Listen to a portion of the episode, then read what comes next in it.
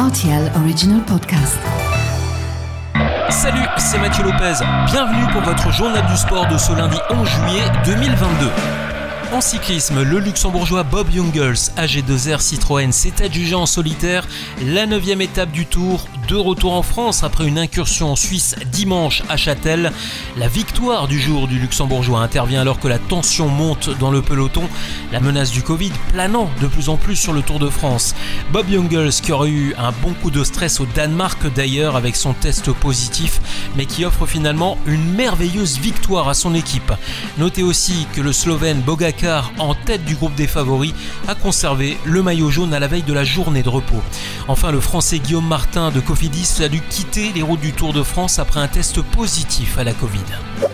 En tennis, Djokovic remporte son 21e Grand Chelem sur une énième faute de Kyrgios. Il rafle donc le 7e Wimbledon de sa carrière, une performance qui lui permet de rentrer encore un peu plus dans la légende du tennis. Score final 4-6, 6-3, 6-4, 7-6.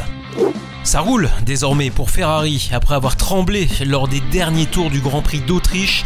La faute à un accélérateur capricieux, Charles Leclerc s'est ouvert dimanche à Spielberg la cinquième victoire de sa carrière. La Scuderia Ferrari signe son deuxième succès d'affilée après celui de Carlos Sainz à Silverstone le week-end dernier. Max Verstappen arrive deuxième, Lewis Hamilton sur Mercedes est troisième. Carlos Sainz a finalement abandonné à cause d'un problème de moteur.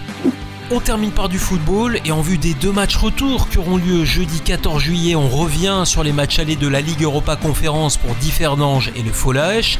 Dans le cadre du premier tour de qualification qui s'est tenu la semaine passée, rappelez-vous, le match entre le FC Differdange et l'Olympique Ljubljana s'est conclu après un match nul un partout.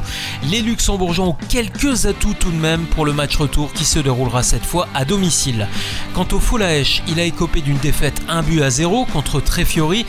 Malgré une domination luxembourgeoise qui ne s'est pas traduite au niveau du score, les Échois auront fort à faire jeudi également, mais cette fois sur le terrain rival de Saint-Marin.